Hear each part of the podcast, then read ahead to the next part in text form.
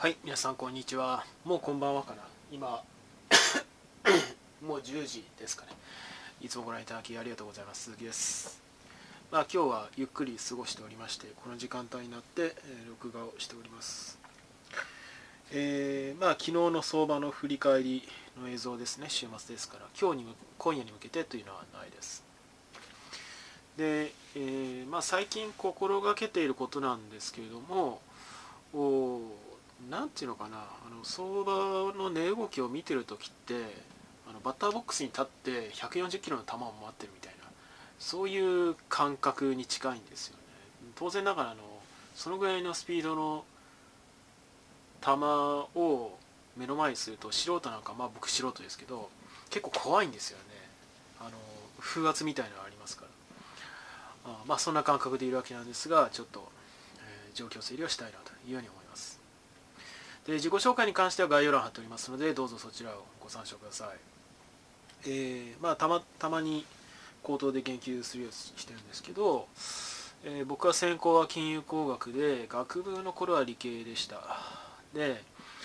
えー、なんとなく高1、まあ、今僕43になったんですけど高1の頃に大前健一の「平成維新」っていう本を読んでまあ彼あの MIT 博士応用科学、まあ、原子力ですけど 卒で、えー、なあのマッキンゼのね、えー、日本のブランチを立ち上げた人なわけですけど、まあ、なんかこういう変わった人がいるんだなとよく知らない仕事だけどと思って、あの自然科学の考え方っていうものを社会科学に活かせる分野とか勉強してみたいなというふうに思ったのがきっかけで金融工学を専攻しました。まあ、金融工学を知ったのは学部入ってからなんですけどね。で最初金融行こうと思ったんですがまあ合わないなと。まあありていに言うと当時の、まあ、今も嫌いですけどその金融業界になるものの空気っていうのは嫌いででまあその中心には僕のキャンパスでは竹中平蔵っていうやつがいたんですけどもまあその空気が大嫌いで結局行かずしてですねで1人で学習指導を始めました。もう金融工学とか金融とは全然関係ないですね。で17年学習指導して、えー、IB リーグ2名でジョージアテックの宇宙開発2名 IB リーグがペンシルバニアとプリンストンですけど出してもうこれ以上の文字通りの日本代表出せないなと思ってそこで一区切りとしたんですよね。で今は全く違う仕事をしています、えー、まあ、最近 YouTube ではであの労力の割き方も一番多いかな。小口の証券投資をやっていると。まあ額は全然大したことないですよ。で初めて半年ぐらい。で最初の3ヶ月は日本株を触ってました。で、えー、直近の3ヶ月は米国株です。ね以降も米国株のみです。で2つ目のところは AI のリサーチャーですね。でこれはあ若干休止状態にまあ、サーベイ中心かな、まあ、スクリプトはもちろん書く練習はしてるんですけど。で3つ目のところはあ組織コンサルコーチングの類。でこれは教える仕事を17年間やってたので人物側のところに絶対自信を持ってるのでなんか思いつきとか誰そのかあの人は優しいよねとあの人はあの優秀だよねとかそんなざっくりとした感覚ではなくてですねあるいはキャリアの経歴を見てえー、あれ字面だけ読んでその判断するそんなレベル程度の低い話じゃなくてもう人物そのものを見抜くっていうところに関しては絶対自信があるのでこういう仕事をしてたりする、まあ、小さい企業ですけどで4つ目のところは、まああのー、まあ、僕の映像の作り方が雑だっていうのもありますけどお収益化してませんが YouTube はなるべく1日1本上げるようにしてるというところですね。でこのチャンネルの他にあの学生向けの僕が学習指導した頃からもう10年以上経ってます。2014年に開設したと思いますから。あ使っているアカウントもあります。でそっちのリンクも貼っておりますので概要欄に。よろしければ合わせてご覧になってみてください。まあどちらかというと学生向けある勉強をしている人向けの視点。でこっちは社会人向けということでやってるわけですね。で特に、え、最近はまあ、株式投資の話が多いかなというところですね。で、まあ、昨日の話なんですけども、政府雇用統計が出て、ADP は悪かったわけですけども、政府雇用統計は良かったということ。あ、ADP も良かったのか。良かったんだけども、政府雇用統計も、はさらにそのむちゃくちゃ良かったっていう感じだったわけですよね。で、まあ、当然ながら金利上昇要因になるていうことはまあ自明で。で政府雇用統計が出たのが10時半かな。10時半だったと思いますけど あれ違うか、えー、何時だったっけな。12時ぐらいだったかな。ちょっと忘れちゃいました。あもう昨日のことなのに、えー、であのー、まあノイズが多いだろうなと思って政府雇用統計が出るまではあ注文入れるのを控えました。プレーも含めて。で、えー、昨日はもう、えー、場が始まる前の時点でポジションの90そうですね5%から7%ぐらいかなはキャッシュです。でそのじゃあスーパー何っていうと商品作物の ETF を持っています。でこれはあの株式と債券の相場為替も全然関係なくガン無視で動くのでで上昇トレンドなので持ってるってことですね、まあ、試しに、まあ、こういうタイミングだから持っててもいいかなと気休めですけど。っていうふうに思いました。で政府雇用統計が出てあのそれまそのよりの時点では政府雇用統計が出たのが10時ぐらいだったのかな。ちょっと忘れあ違うな。もっと後だな。でより点だったんですよね最初。まあより点っていうか、まあ、最終的にはそのインデックス上げましたからより点とは言い切れないではないわけですけど最初の30分ぐらい見てる動きだともう明らかにより点。最初プ、えー、取引時間が始まって1%ぐらい指数は軒並み上げたからバッて。でその後まあずるずるいった。でマイナスにもなったし。でしばらく横の状態になって政府雇用統計が出てでさらに下げてでこのまま行くのかなと思ったら徐々に反転してきた。で反転してきた理由っていうのはこれはあのポジションの問題だと思っていて、まあ、おそらくショートカバーが入ったのかなと。もうゴリゴリ押しに押してた相場でしたからショートで。で最終的に、まあ、金曜ですしねあのポジションを手締まって、まあ、この不安定な相場ですからあ手締まそのポジションを持ちたくない持ち越したくないという人が圧倒的大多数だと思われますし、えー、まあ、最終的に上げたのかなと。でそれをおしめと見たあ投資家はまあそこかどうかは分かりませんけど買ってる。っていうのもあったとは思いますよね。でまあ、えー、指数的には1.6%ぐらい。で僕は1.2とか4のあたりをナスダック100があ今ナスダックあ違う、えーと、スタンダードパワーズの話ですね。をフラフラしているとところでまあ随分落ち着いてきたからこんなもんかなと思って寝たのが午前2時半とか3時ぐらいだったと思いますね。そもそもそんなに起きていても体しんどくなるだけですからね。まあそれでも十分しんどいですけど。おまあ健康も大事ですから。で終わってみたら朝起きたら結構上げてたっていう感覚でしたね。でまあこれはいわゆる一番底だから2番底来るのかなっていうふうに考えている人は僕は多いのかなと思います。まあ僕はその感覚ですね。でやっぱりそのポジションの取り方ってシーソーみたいなバランス棒を持って綱渡りしているような感覚だと思いますからまあ、どっちに傾くかっていうことが一番大事だと思いますしあの変に意固地にならないってことが一番大事だと思ってるんですよね。で今はやっぱり明らかにショートを浴びせ倒して始まったあ引けあ違う寄りの時点から、えー、もう一回か、えー、売り戻しが来て、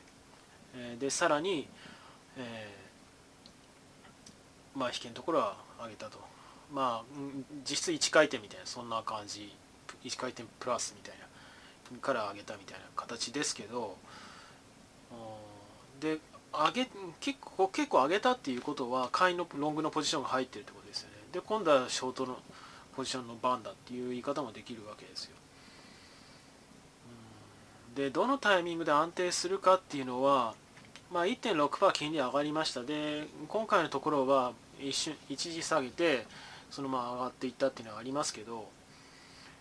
多分金利を見て最後買い戻したっていう投資家いないと思いますよね。だ要はあ相場の需給だけでショートカーブ入ったしちょっとあ、えー、まあ、打診買いも含めて買うかっていう人多かったと思います。でその金利が上がることでバリエーションが下がるのは自明ですからでそれバリエーションが下がらずに、えー、金利が上がっても、えー、軍が上がっていくっていうことはそれはモメンタムが乗ってるっていうふうに判断。まあ定性的にはですよ。具体的な水準っていうのは個々の銘柄によっても違いますしじゃあ織り込んだ上でその水準訂正が行われてバリエーションは当然ながら同じ以前と同じ価格だったとしても割高になるわけですよね。より。で割高な状態を続けていて今まで通りにいくっていうわけはないわけですよね、え、ということを状況判断として把握しながらポジションを持つっていうことは僕は大事かなと思っていますで僕が今見ているポストコロナのハイグロースの銘柄はここ、えーと、昨日、おととい、3日前と連日上げてるんですよね、少しずつ。で堅調な上げ方をしてるんですけど、この相場にしては異例の上げ方、ボコボコにへこんでるグロースが多い中で、まあ、もちろんポストコロナだから上げてるんだって言えばそれまでですけど、他のポストコロナでも結構ゴリゴリ下げてるものがあるわけですよ。っていうことは、多分ロングのポジションが結構多くなってるわけですよね。で、水準訂正をしなきゃいけないのはこの銘柄といえども同じなので1回そのまだ1回目の底が来たっていうふうに判断したとするならば2番目の底っていうところでこの銘柄に関してはボコってへこむっていう可能性十分あるかなというふうに思ってるわけですよね。なのでだあの金金曜の引けの時点で、えー、打診買い含めてポジションを結構持ったっていう方多いと思うんですけどまだちょっと僕は早いかなと思って持ってません。ほぼキャッシュです。でほぼキャッシュって言ってるのは10%ほどエネルギー要するにオイルですけどの銘柄を買いました。でこれはどういう意図で買ったかっていうと、まあ、あくまで僕の意図ですけど、まあ、当然ながら先物が原油先物が軍が上がってるわけですよね。この前の OPEC プラスのを受けてっていうことも含めてですけどもずっと上がってますよ年初から。で当然ながら資産として原油を持つ銘柄は上げてますね。でその要素に加えて金利上昇要因による相対的な圧力っていうのはやっぱり軽い軽減されてるわけですよというわけで僕としてはリスク資産を持つにも、まあ、キャッシュからリスク資産株式を持つにしても最低限のリスクの取り方でリスク資産を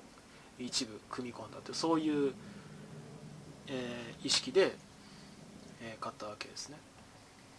まあ皆さんそのエネルギーとかオイル関連の企業関心があるかわからないですけどもまあもう自分はハイテクグロースしか興味ないんだっていう人も多いでしょうしバイオしか買わないんだっていう人もいるでしょうしまあ僕は全然そういう類のこだわりというか、うん、なるべく全体見るようにしてるのでえそんな風に考えて、えポジションを、うん、10%ぐらいかな。あさっきあの冒頭で申し上げた商品作物と含めて10%ぐらい。ポジションを持ってますね。あと90%キャッシュですね。まあもちろんこのまま週明けてからさらに上げて上げトレンドが継続して置いてかれるって可能性もあると思うんですけどまあそんなに焦る必要はないかなと思うんですよね。であの月曜の寄りの時点でも判断できることは多々あるでしょうしまた週末土日挟んで材料が出てくる可能性はねもちろんで一つ大事かなというふうに思われるのがあ金金金今日今日の午前5時に FRB の連銀の理事が1人アナウンスメントを出してで今の金利まあ額面通りですね、えー、今の金利上昇っていうのは違和感はないと、自然なことであるということを要,、まあ、要するに容認するコメントを出して終わったわけなんですけどここからブラックアウト期間に入ると12週間弱。でブラックアウト期間っていうのは何かっていうと、まあそ、その主要な政策当局の関係者、まあ、FRB あるいはその連銀の理事、まあ、ブレイナードとかあのレベルのそうですよね。もちろんパイルエルがいらぬコメントを出してはいけませんよっていう機関なわけですよ。要要は相場にノイズを与えてはいけないというそういうことなんですよね。でまああのこれは金融政策側の話なのでただ金融政策側に関しては、まあ、パウエルの講演から始まって、えー、その株価の上昇要因となるようなアナウンスメントは一切ない状況なわけですよね、えー、なのでそこは期待ということは自然と売り圧力が上昇する可能性が大いにあるまあ続行ということですよね。まあ、19の関係というところはさておいても。ただ、あの現時点でもうすでに期待インフレ率は上昇しているのとにこれあるマクロファンドの方のお話だったんですけども FRB が想定している22年末までの利上げ水準まで市場の、まあまあ、要するに利回りですけども織り込んだと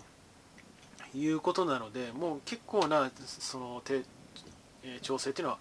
終わったんじゃないかっていう話はされてらっしゃいましたね。で FRB の見通しとしては23年ぐらいになるかもしれないとその引き締めっていうのはという話もありますからもう67場合によって8合目ぐらいまで来てるのかもしれない分からないですけどでも最後のもう完了っていうところには今来てないと思うんですよね。でその方と僕がその想像してるとこっていうのはまあ同じだったのかなと。昨日の時点でというようにも思えば、えー、まあねもう一波乱ぐらい月曜からあるかなというようには見てるわけなんですよね。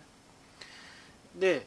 えー、そういう中でじゃあ財政政策がどうかというと昨日の映像で申し上げましたけども財務省が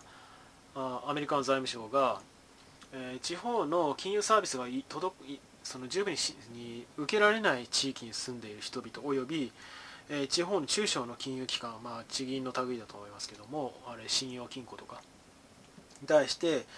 えー、合計で大体日本円で1兆円規模、まあ、90億ドル規模ぐらいの支援を行いますと。いうアナウンスメントを出しました。これは金融政策側ではなくて 財務省による財政出動です。公共投資ってことですね。で、まあ、すごく素晴らしいことだと思います。あのパウエルの意図するフルエンプロイメントに直結することでもあればイエレンもあるブレイナードも意識してるでしょう、一部の企業やステークホルダーにのみお金が循環していて排除されて締め出されてしまっている市場からと。っていう立場にあるまあ、経済主体に対してお金を供給すると。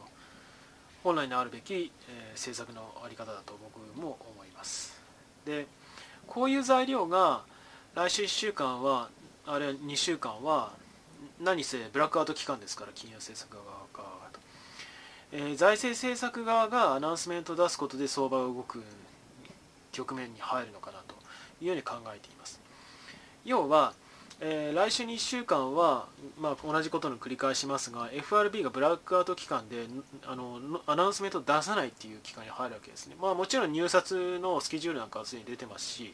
そのタイミングで相場が金融政策当局によるオペレーション主導で変動するということは、まあ、当然あるわけですけどアナウンスメントは出さない。で ということは財政政策側に注目が集まる週になるだろうと。主に公共投資をどういうセクター、まあ、今言ったような地銀とか地方っていうところもあるでしょうし雇用政策のところでどんな補助金の出し方を出すのかあるいはあ昨日の雇用統計のところで注目に値したのがとにかくパブリックセクター特に教育分野の、まあ、僕も学習指導したからこれはやばいなっていうのは肌感としてあるわけですけども雇用が5万3000人ぐらい失われているわけなんですよね。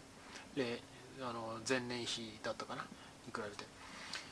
べてでここはやっぱりその企業の活動っていうのはまあもちろんそのちょ当面の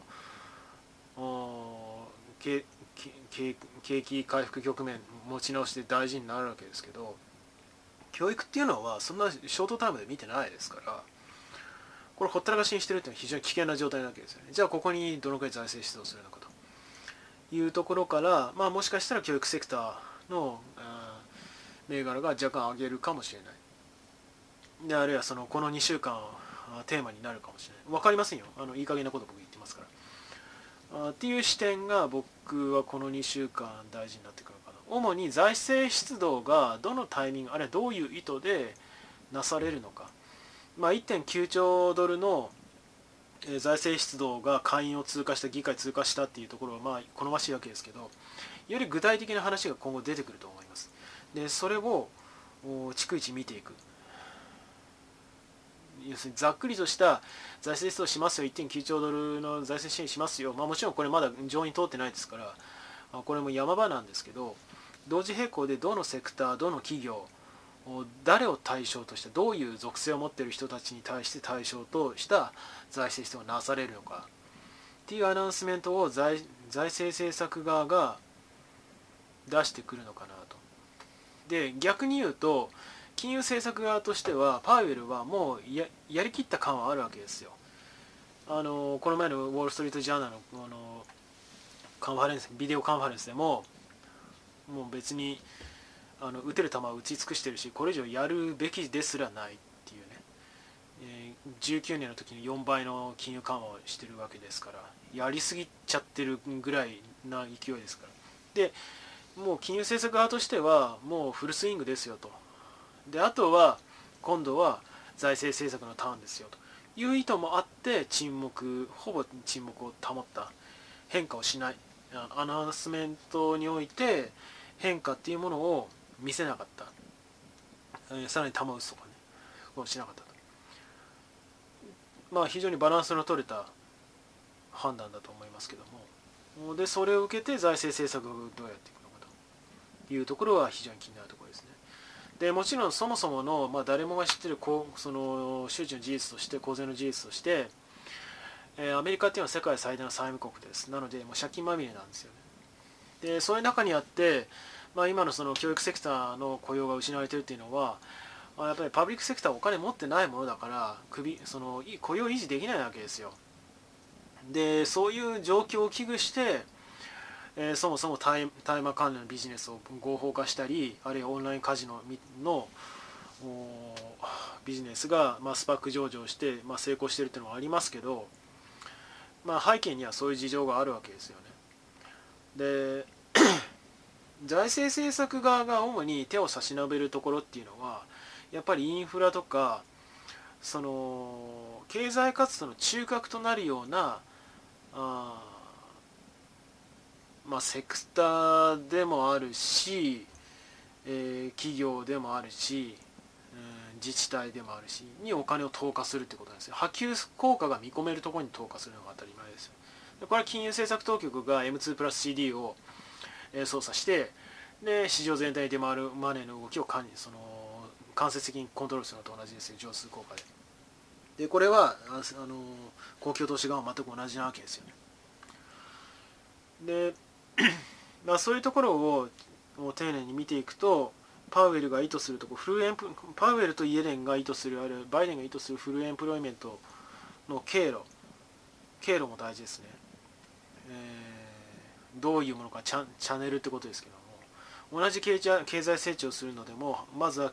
パウエルの場合はイエレンもそうでしょうけどフルエンプロイメントありきで経済成長させると。じゃあ誰に対してどのような手を差し伸べるか。そういう映像が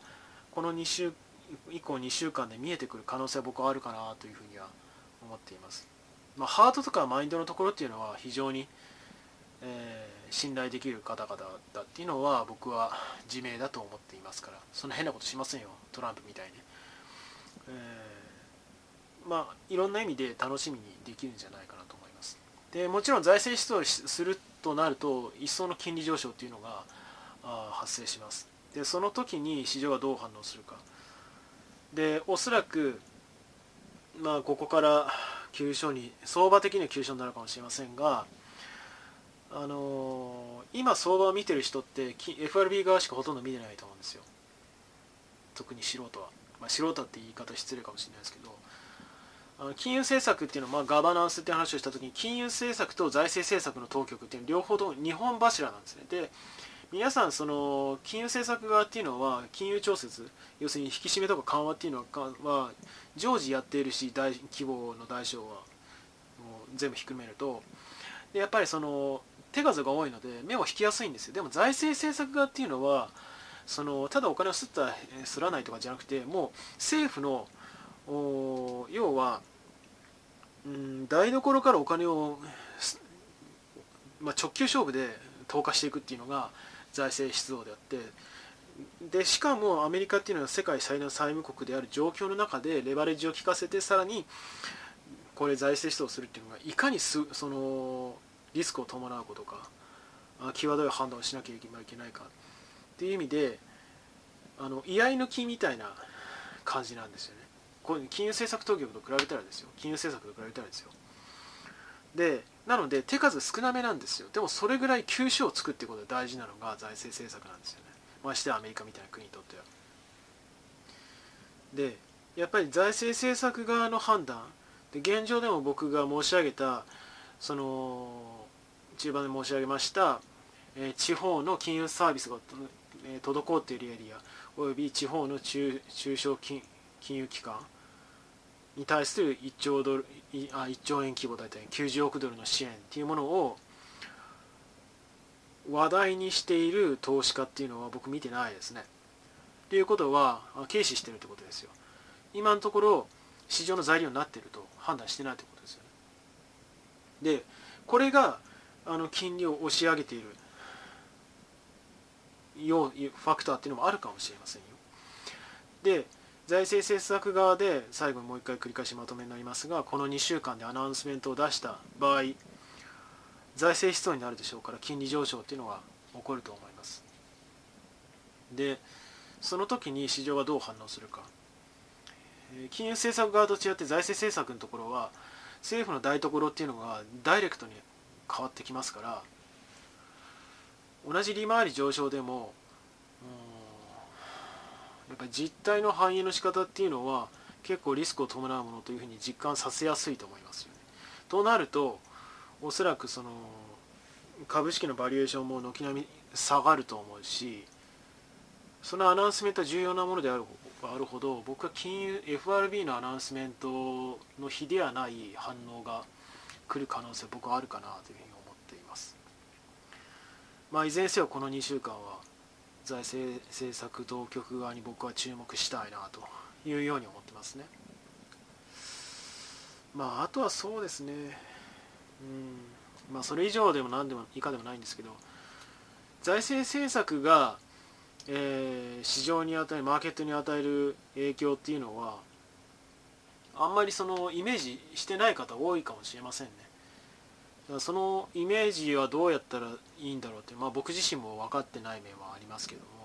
そういうことを考えるといいんじゃないかなというように思っています。で僕はそれがこの2週間のいわゆる戦略とか方針っていうんですけどまあそんな大層なもんじゃないですけどそんなふうに考えています。まあ今日のところはこんなところでしょうか。長くなりましたね。では最後になりますがよろしければチャンネル登録および高評価の方お願いできれば幸いです。では今回この辺でバイバイ。はい皆さんこんにちは。もうこんばんはかな。今もう10時ですかね。いつもご覧いただきありがとうございます。鈴木です。まあ今日はゆっくり過ごしておりましてこの時間帯になって、録画をしております。えー、まあ昨日の相場の振り返りの映像ですね。週末ですから。今日に今夜に向けてというのはないです。で、えー、まあ、最近心がけていることなんですけれどもおなんていうのかな。あの相場の値動きを見てる時ってあのバッターボックスに立って140キロの球を待ってるみたいなそういう感覚に近いんですよね。当然ながらのそのぐらいのスピードの球を目の前にすると素人なんかまあ僕素人ですけど結構怖いんですよね。あの風圧みたいなのがありますから。あまあそんな感覚でいるわけなんですがちょっと、えー、状況整理をしたいなというように思います。で自己紹介に関しては概要欄貼っておりますのでどうぞそちらをご参照ください、えー、まあ、たまたまに口頭で言及するようにしてるんですけど、えー、僕は専攻は金融工学で学部の頃は理系でした。で、えー、なんとなく高1、まあ、今僕43になったんですけど高1の頃に大前健一の「平成維新」っていう本を読んでまあ彼あの MIT 博士応用科学、まあ、原子力ですけど 卒で、えー、なあのマッキンゼのね、えー、日本のブランチを立ち上げた人なわけですけど、まあ、なんかこういう変わった人がいるんだなとよく知らない仕事だけどと思ってあの自然科学の考え方っていうものを社会科学に活かせる分野とか勉強してみたいなというふうに思ったのがきっかけで金融工学を専攻しました、まあ、金融工学を知ったのは学部入ってからなんですけどね。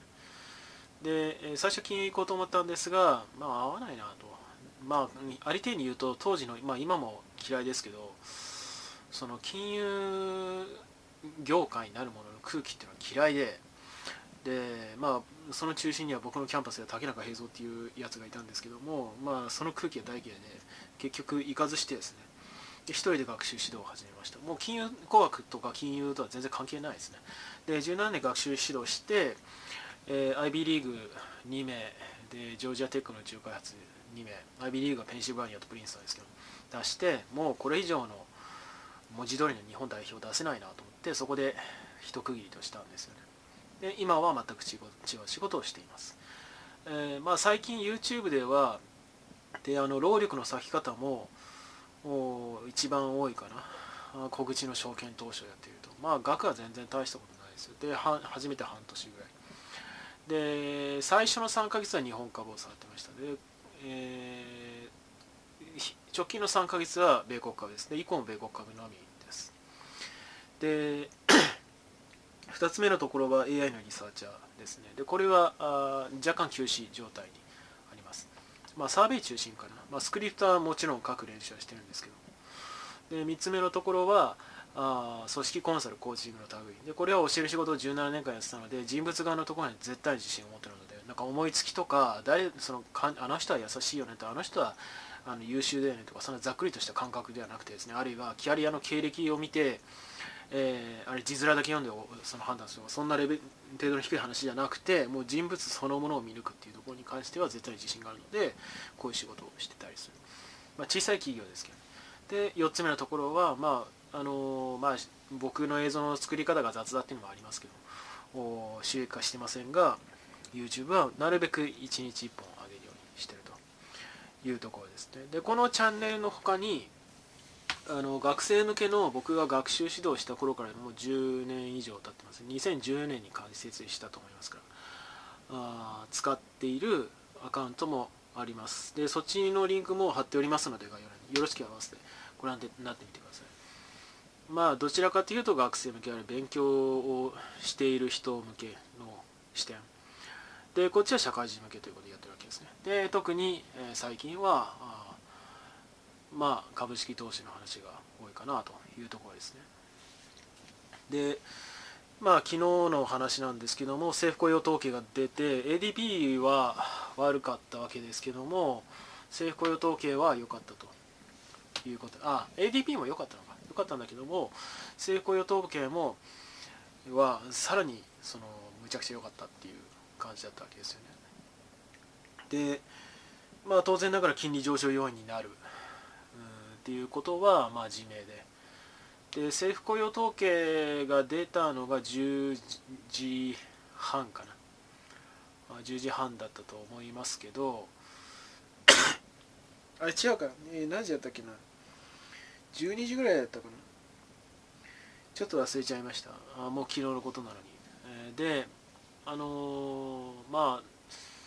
ノイズが多いだろうなと思って政府雇用統計が出るまではあ注文入れるのを控えました。プレーも含めて。で、えー、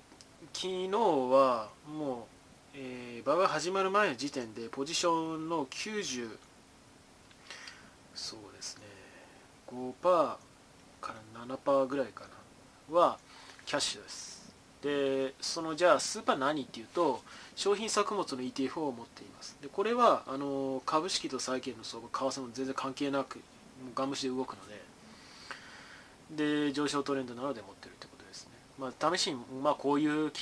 タイミングだから持っててもいいかなと。気休めですけど。っていうふうに思いました。で政府雇用統計が出てあのそれまそのよりの時点では政府雇用統計が出たのが10時ぐらいだったのかな。ちょっと忘れあ違うな。もっと後だな。でより点だったんですよね最初。まあ、より点っていうか、まあ、最終的にはそのインデックス上げましたからより点とは言い切れないではないわけですけど最初の30分ぐらい見てる動きだともう明らかにより点。最初プ、えー、取引時間が始まって1%ぐらい指数は軒並み上げたからバッて。でその後まあずるずるいった。でマイナスにもなったし。でしばらく横の状態になって政府雇用統計が出てでさらに下げてでこのまま行くのかなと思ったら徐々に反転してきた。で反転してきた理由っていうのはこれはあのポジションの問題だと思っていて、まあ、おそらくショートカバーが入ったのかなと。もうゴリゴリ押しに押してた相場でしたからショートで。で最終的に、まあ、金曜ですしねあのポジション手締まって、まあ、この不安定な相場ですからあ手締まそのポジションを持ちたくない持ち越したくないという人は圧倒的大多数だと思われますし、えー、まあ、最終的に上げたのかなと。でそれを押し目と見たあ投資家はまあそこかどうかは分かりませんけど買ってるっていうのもあったとは思いますよね。でまあ、えー、指数的には1.6%ぐらい。で僕は1.2とか4のあたりをナスダック100があ今ナスダックあ違う、えーと、スタンダードパワーズの話ですね。おフラフラしているとところでまあ随分落ち着いてきたからこんなもんかなと思って寝たのが午前2時半とか3時ぐらいだったと思いますね。そもそもそんなに起きていても体しんどくなるだけですからね。まあそれでも十分しんどいですけど。おまあ健康も大事ですから。で終わってみたら朝起きたら結構上げてたっていう。でまあこれはいわゆる一番底だから2番底来るのかなっていうふうに考えてる人は僕は多いのかなと思います。まあ僕はその感覚ですね。でやっぱりそのポジションの取り方ってシーソーみたいなバランス棒を持って綱渡りしてるような感覚だと思いますから、まあ、どっちに傾くかっていうことが一番大事だと思いますしあの変に意固地にならないってことが一番大事だと思ってるんですよね。で今はやっぱり明らかにショートを浴びせ倒して始まったあ引けあ違う寄りの時点から、えー、もう一回か、えー、売り戻しが来て、えー、でさらに、えー、まあ引けのところは上げたと。まあ実質1回転みたいなそんな感じ。1回転プラスみたいな。から上げたみたいな形ですけどで上げ結構結構上げたっていうことは買いのロングのポジションが入ってるってことですよね。で今度はショートのポジションの番だっていう言い方もできるわけですよ。でどのタイミングで安定するかっていうのは、まあ、1.6%金利上がりました。で今回のところは一瞬一時下げてそのまま上がっていったっていうのはありますけど多分金利を見て最後買い戻したっていう投資家いないと思いますよね。な要はあ相場の需給だけでショートカード入ったしちょっとあも、えー、まあ、打診買いも含めて買うかっていう人多かったと思います。でその金利が上がることでバリエーションが下がるのは自明ですからでそれバリエーションが下がらずに、えー、金利が上がってもえー、軍が上がっていくっていうことはそれはモメンタムが乗ってるっていうふうに判断、まあ、定性的にはですよ。具体的な水準っていうのは個々の銘柄によっても違いますしじゃあ織り込んだ上でその水準訂正が行われてバリエーションは当然ながら同じ以前と同じ価格だったとしても割高になるわけですよね。より。で割高の状態を続けていて今まで通りにいくっていうわけはないわけですよね。ということを状況判断として把握しながらポジションを持つっていうことは僕は大事かなと思っています。で僕が今見ているポストコロナのハイグロースの銘柄はここ、えーと、昨日、おととい、3日前と連日上げてるんですよね、少しずつ。で堅調な上げ方をしてるんですけど、この相場にしては異例の上げ方、ボコボコにへこんでるグロースが多い中で、まあ、もちろんポストコロナだから上げてるんだって言えばそれまでですけど、他のポストコロナでも結構ゴリゴリ下げてるものがあるわけですよ。っていうことは、多分ロングのポジションが結構多くなってるわけですよね。で、水準訂正をしなきゃいけないのはこの銘柄といえども同じなので1回そのまだ1回目の底が来たっていうふうに判断したとするならば2番目の底っていうところでこの銘柄に関してはボコってへこむっていう可能性十分あるかなというふうに思ってるわけですよね。なのであの金金曜の引けの時点で、えー、打診買い含めてポジションを結構持ったって方多いと思うんですけどまだちょっと僕は早いかなと思って持ってません。ほぼキャッシュです。でほぼキャッシュって言ってるのは10%ほどエネルギー要するにオイルですけどの銘柄を買いました。でこれはどういう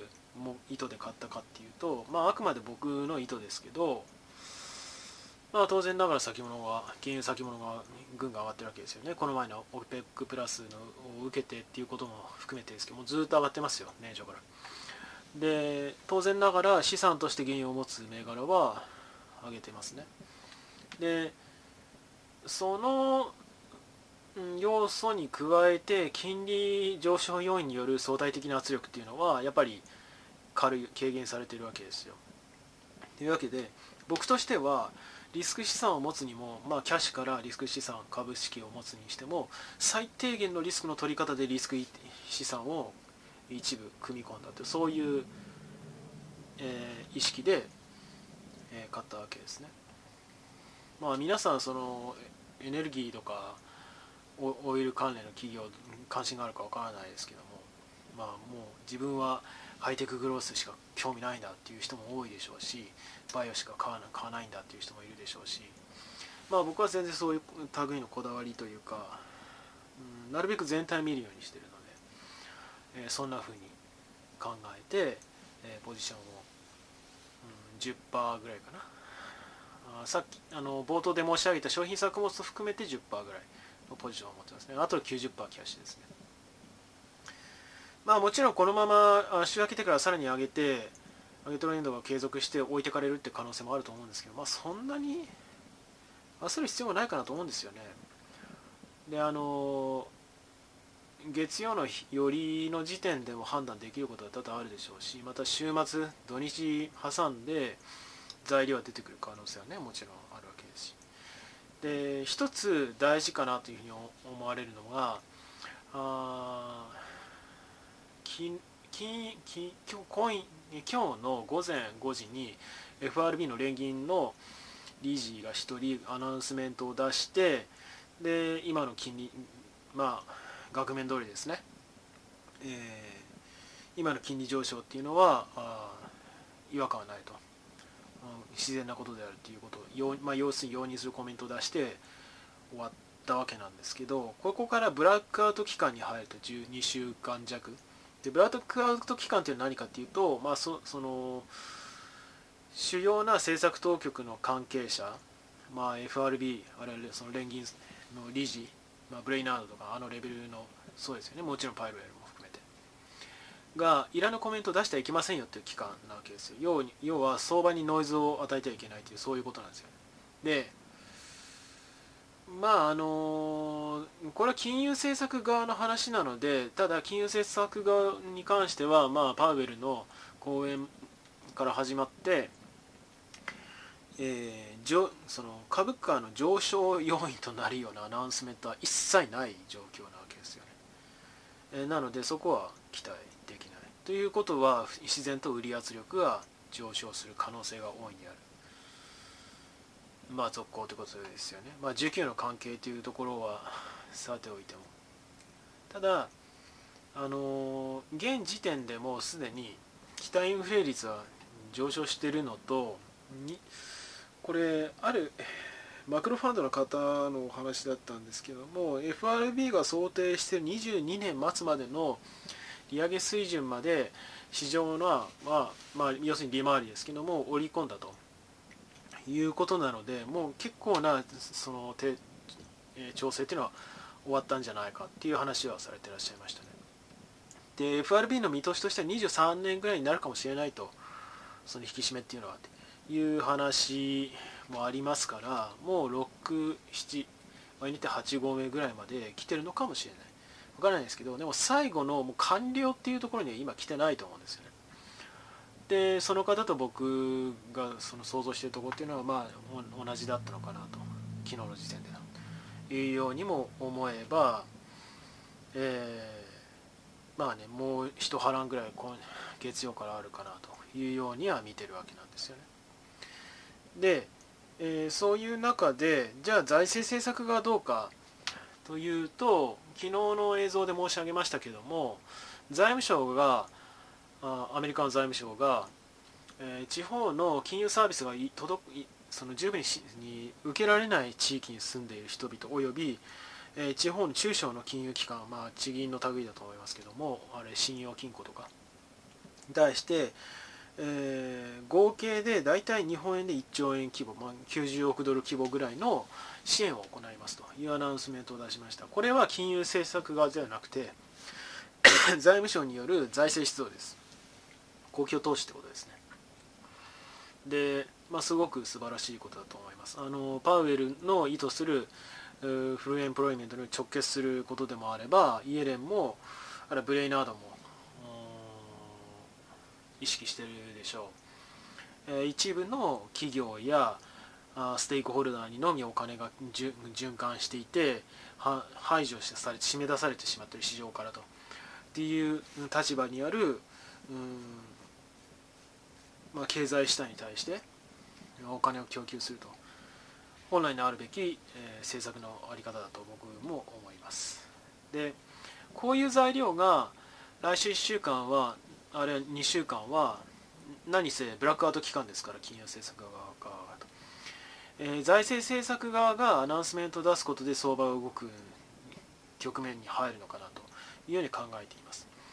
要は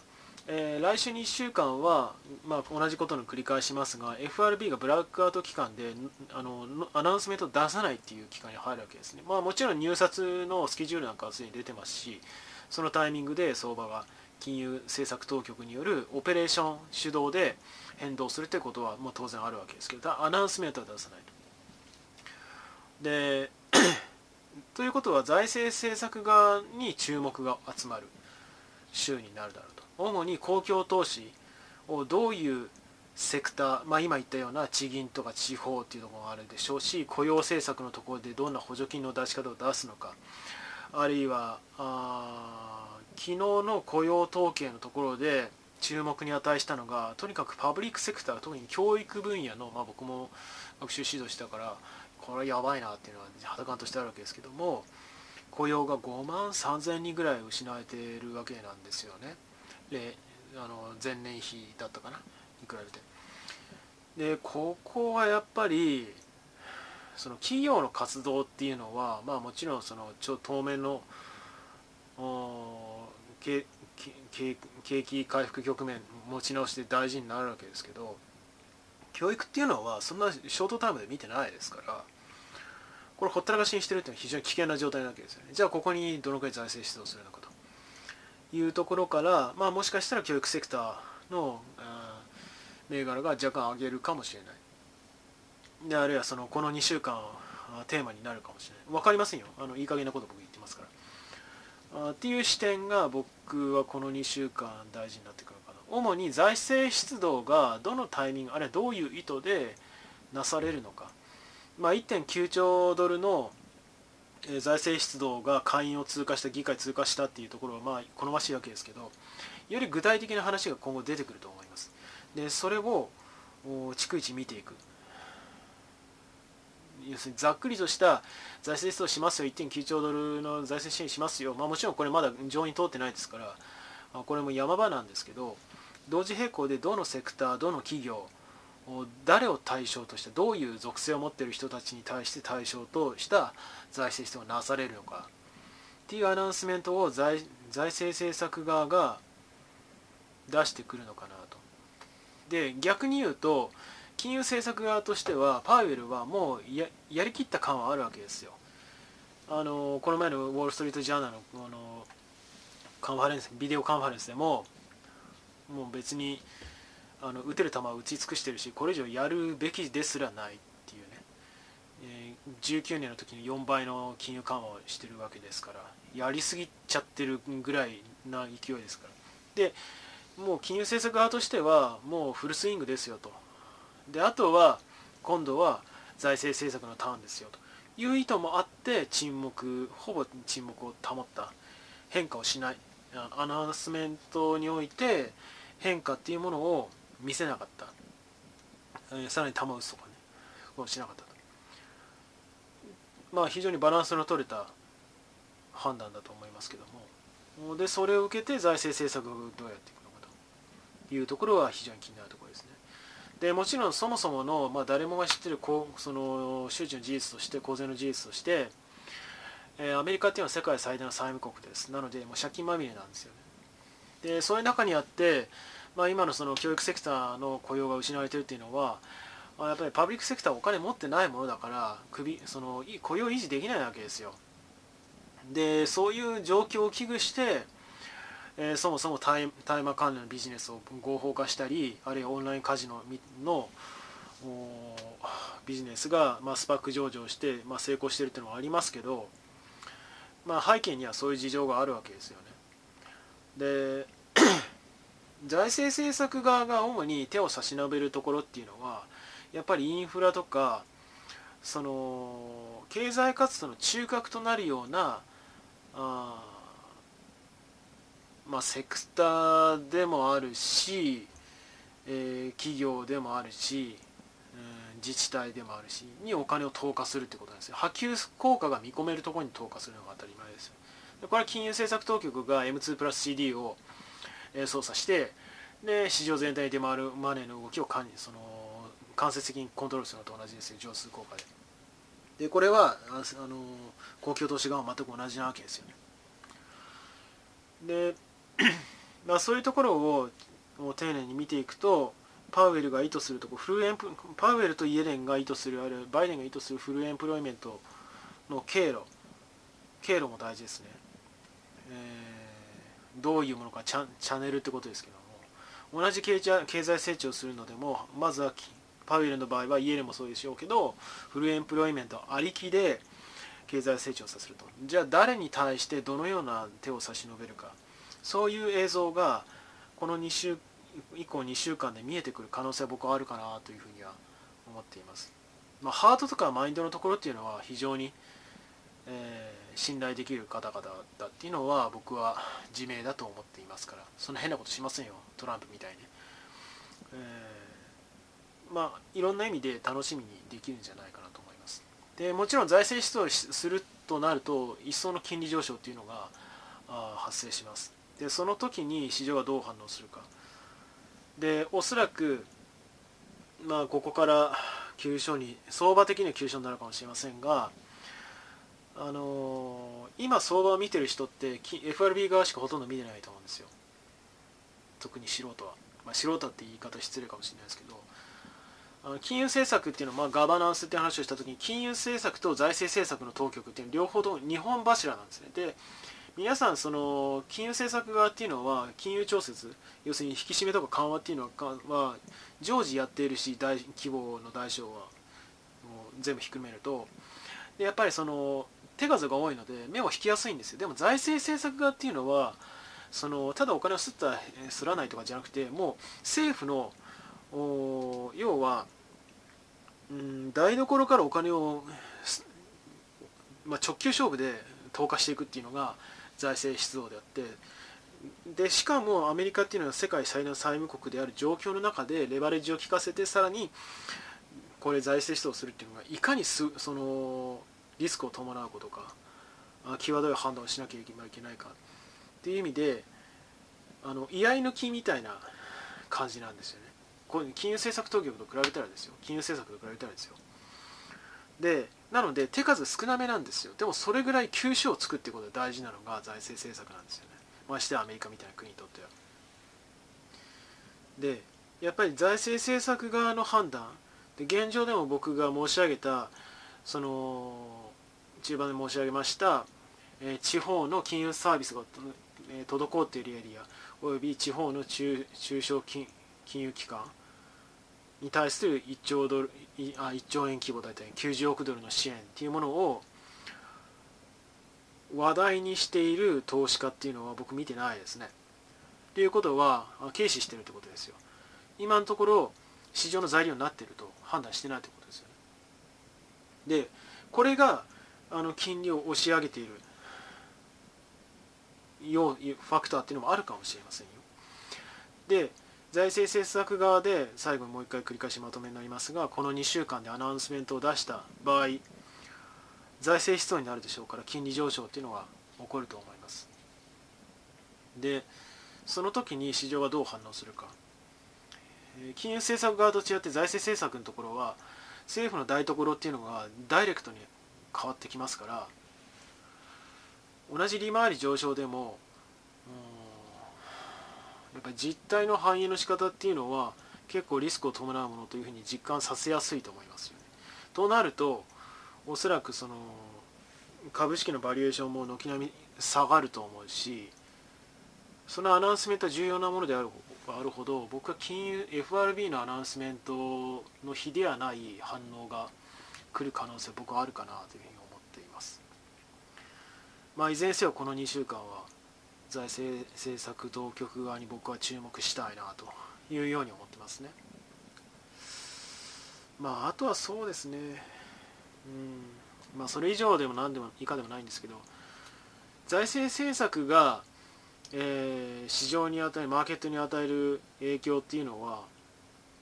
あんまりそのイメージしてない方多いかもしれませんね。そのイメージはどうやったらいいんだろうって、まあ、僕自身も分かってない面はりますけどもそういうことを考えるといいんじゃないかなというように思っています。で僕はそれがこの2週間の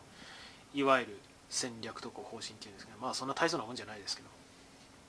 そんなふうに考えています。まあ今日のところはこんなところでしょうか。長くなりましたね。では最後になりますがよろしければチャンネル登録および高評価の方お願いできれば幸いです。では今回この辺で。バイバイ。